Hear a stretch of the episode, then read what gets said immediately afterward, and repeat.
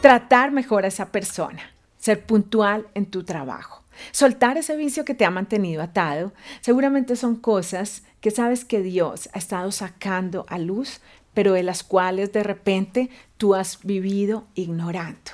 Hoy es día para reflexionar sobre qué es lo que nos mantiene atrapados en la zanja.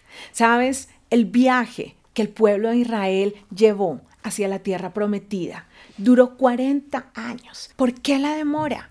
Porque ellos no quisieron tratar con aquello que Dios les mostraba constantemente. Rumores, amargura, quejas fueron el permanente fluir de este pueblo amado por Dios. Y por no tratar con aquello que el Señor les mostraba, lo que estaba dispuesto para una victoria pronta y certera, demoró y retrasó el plan del Señor. De repente tú has estado pensando que esperas en Dios, pero hoy te digo, ¿no será Dios quien está esperando en ti a que trates con aquello que sabes que es necesario? Vamos hacia adelante.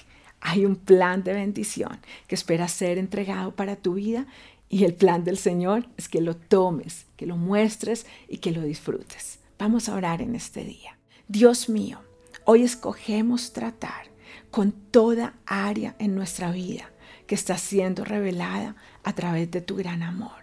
Señor, entendemos que puede costarnos, entendemos que puede ser doloroso, pero que es necesario tratar con ello hoy para abrazar con verdad lo que tienes delante nuestro.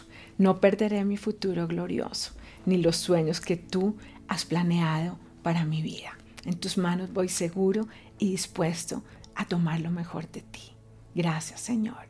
Amén y amén.